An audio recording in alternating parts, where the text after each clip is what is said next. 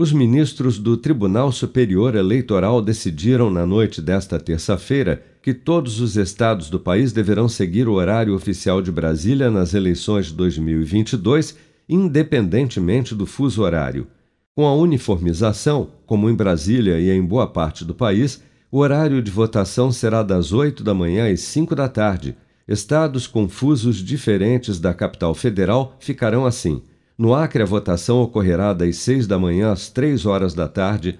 No Amazonas, Rondônia, Roraima, Mato Grosso e Mato Grosso do Sul, das 7 da manhã às 4 da tarde. E em Fernando de Noronha, das 9 da manhã às 6 horas da tarde.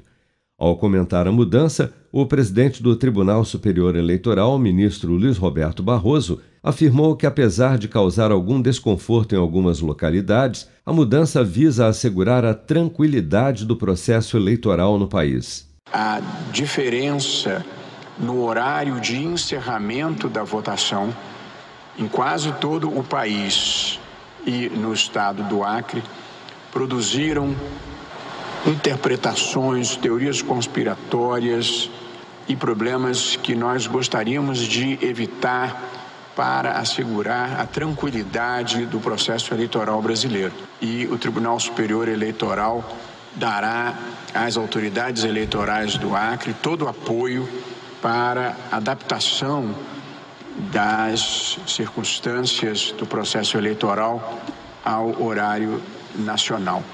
Na mesma sessão, os ministros do TSE também aprovaram resoluções que liberam o impulsionamento de conteúdo político na internet durante o período de pré-campanha, disciplinam pedidos de direito de resposta e criam novos procedimentos para a fiscalização das contas de partidos que se unirem em federações para as próximas eleições. Com produção de Bárbara Couto, de Brasília, Flávio Carpes.